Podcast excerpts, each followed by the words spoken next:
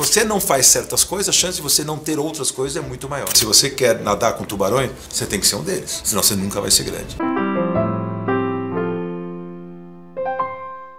Tem uma série de características que, na minha opinião, as pessoas têm que ter: determinação, a visão, o foco, você focar naquilo que você quer buscar, você não, não desviar a atenção, você realmente acreditar, você ter coragem. Essas são as coisas que você precisa. Ah, mas eu não tenho capital, vai buscar, ou tenta fazer sem capital, tenta, tenta, tenta gerar o capital, tenta fazer. Ah, mas eu, puto, mas eu não. Mas, ah, mas sempre o ah, ah, ah, né?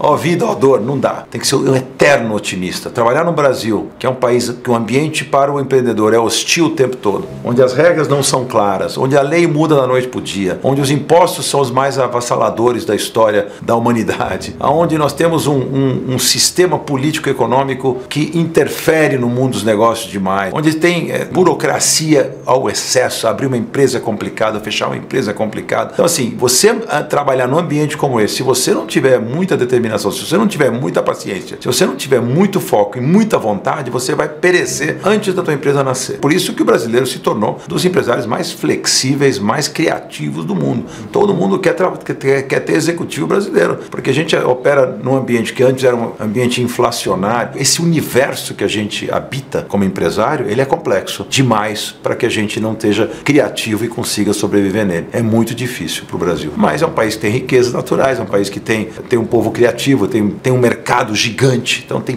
tudo para poder crescer desde que fôssemos bem administrados. Eu brinco uma história que eu sempre falo: você quer nadar com tubarões? Seja um deles. Se você for um peixinho e for nadar com tubarões, eles vão te comer. O tubarão é um bicho ético, né? Essa é uma frase que eu gosto porque ele não sabe que o tubarão ele não é um predador antiético. Se ele morder um surfista, morder você no mar, a tendência é ele ir embora ele percebe que a tua prancha, a tua perna não era o que ele precisava comer. Ou a não ser que ele esteja muito faminto, ele vai te devorar. Ou quando você começa a sangrar, vem os outros te morder um pedaço também. Mas eles não fazem isso, eles não.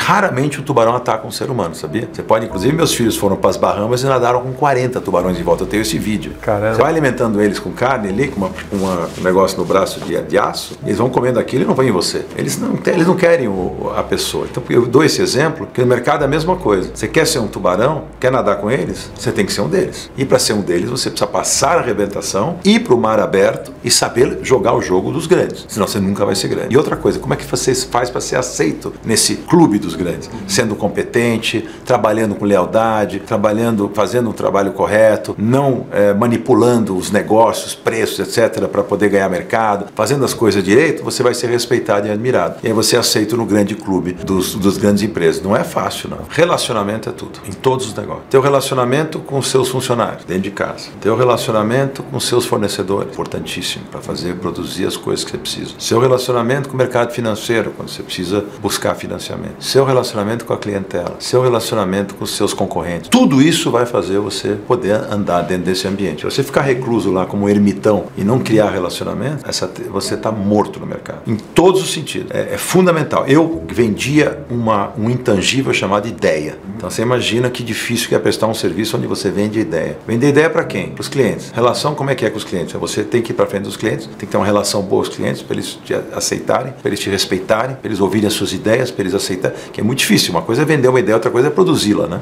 Então, ver pronto é uma coisa, receber. Então, assim, o relacionamento com os clientes cria uma confiança importante para que essa confiança se transforme em resultado de negócios fechados. Eu falo da, da do poder de persuasão, né, que é uma das forças que eu apresentei ali no, no teu evento, que é a força que você tem de convencer as pessoas de alguma coisa. Para isso, as pessoas têm que estar. Tá, a pessoa, para se convencer de alguma coisa, tem que primeiro acreditar que você acredita no que está vendendo. Segundo, ela tem que estar tá apta a ouvir e entender o que você está falando. Quando você tem relacionamento bom com essas pessoas, eu já te conheço hoje. Para te vender uma ideia vai ser muito mais fácil do que quando eu não, se eu não tivesse relação nenhuma com você. Então a gente vai, você vai criando uma empatia, vai criando. Então, isto que move o mundo, todas as relações. Os grandes países se relacionam na ONU para fazer as coisas acontecerem no mundo. Do grande ao pequeno, a dona Maria se relaciona com a vizinha para poder pedir um açúcar emprestado. O mundo gira em volta dos relacionamentos. Já cometi alguns erros. Né? Eu acho que o maior foi entrar num setor que eu não dominava, acreditando que poderia ser espetacular. Vou até nominar ele. Eu entrei uma, uma vez, uns amigos meus chegaram para mim e falaram: olha, temos um negócio que é, é, é, precisa de investimento, mas parece ser espetacular. Então isso foi lá atrás, o Brasil é muito carente em saúde, vamos criar clínicas populares, dar acesso ao povo para consultas médicas baratas. Era 75 reais a consulta, você parecia que estava entrando no Einstein, a clínica era espetacular. Pergunta se não ficou as moscas durante quanto tempo e quanto dinheiro nós tivemos que pôr. Eu perdi um dinheirão nisso. Depois nós tentamos botar um povo que era dono de hospital para ajudar a administrar, os caras do setor. Mesmo assim, foi muito difícil. O povo gozado não ia, a gente não tinha nenhuma, nenhum acordo com o plano de saúde, então por vários motivos o negócio não deu. Então perdi um dinheirão. Foi mais longe que eu gostaria, eu devia ter parado na primeira onda, fui na segunda porque veio esse povo que administra hospitais ajudar e mesmo assim não deu certo. Aí eu falei, quer saber, faz o que você sabe fazer. Por que, que eu fui no mercado financeiro e tecnologia? Tecnologia, primeiro que eu acho que é o, é o, é o disruptivo, é o, que, é o que faz a diferença hoje. Então, todos os negócios que eu estou em tecnologia têm a ver com nas coisas que eu acredito. No mercado financeiro, sempre fui um grande interessado em mercado financeiro. Sempre fui um grande cliente em mercado financeiro, não só em volume que eu estou falando, mas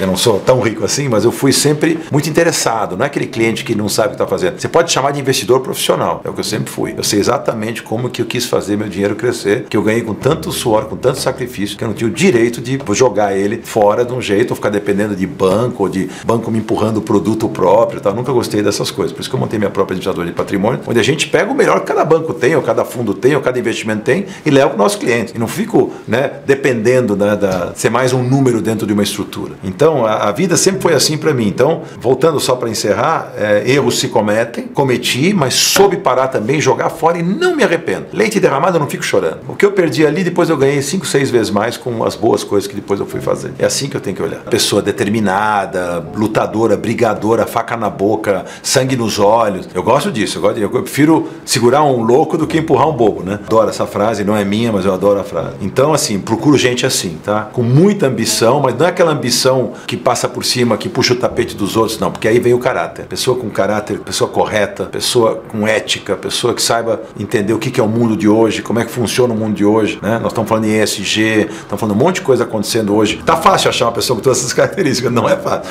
Mas pelo menos boa parte delas eu gosto que a pessoa tenha. Então os meus sócios são pessoas que eu vejo muito assim, por isso que eu escolhi poucos e bons sócios que tocam os negócios hoje, para que a gente possa fazer a diferença no mercado. O mercado é muito competitivo, rápido, dinâmico, difícil. E se você não tiver diferença, fizer diferença, você não vai, vai sucumbir rapidamente. A grande maioria falha. Escreve o que eu estou falando para ter certeza disso. Pelo menos no Brasil, as pessoas são um pouco interessadas, eh, não estudam quando deveriam, entendeu? Então a gente tem, a gente tem uma carinha, a gente tem muita gente inteligente, o mercado financeiro principalmente tem muita águia. O Brasil é, é bom para burro em vários setores, mas tem muita oportunidade e tem muita, muito, assim, que eu falo, ser honesto no Brasil não é difícil porque a concorrência é pequena, né? Também estou exagerando dizer que vai, grande parte, grande maioria do povo não é desonesto, a gente tem um povo de boa índole, mas tem muita gente malandra e que a gente abre os jornais e vê as notícias todos os dias, a gente fica de cabelo arrepiado. Quanta porcaria que eles fazem. Se usassem a, a inteligência que eles tentam usar para o mal, para o bem, eles iriam muito melhor. Não, aqui se faz, aqui se paga. Não tem como escapar. Você engana alguns por algum tempo, mas não muitos por muito tempo. Então você tem que ser correto no que você faz. Não adianta querer ir pelo caminho mais curto. A gente tem uma vida só para viver. Lembra que eu dei o exemplo uhum. do Vittorio Gassman, grande ator da minha época? Ele falava: se eu tivesse como numa peça de teatro, eu pudesse ensaiar e depois viver a peça. Não tem, não tem como ensaiar a vida. O que, que a gente tem de defesa? Eu moro numa cidade como São Paulo, é poluída. O que, que eu posso fazer? Ou eu mudo para uma montanha lá em Campos de Jordão para respirar puro, ou eu vou ficar aqui, não tem jeito. Bom, então isso aqui eu não tenho defesa, eu tenho que respirar esse ar. Já moro num bairro com um ar um pouco melhor, que é o Morumbi, que é um pouco melhor. Agora, eu prezo a minha saúde, eu quero estar vivo o máximo, eu amo a vida. Eu acho que todo mundo, de uma certa forma, gosta de viver. Não? Se eu amo a vida, que defesa eu tenho na minha vida? Qual a defesa que eu tenho na minha vida? A defesa que eu tenho na minha vida é o que eu ponho para dentro de mim. É se eu faço exercício, se eu não faço, se eu uso droga, se eu não uso, se eu bebo álcool, se eu não bebo. Meus hábitos sempre foram saudáveis. Eu tenho 66 anos, faço check-up todo ano e por enquanto estou ganhando o jogo. Não estou infalível. Agora, qual a minha chance de viver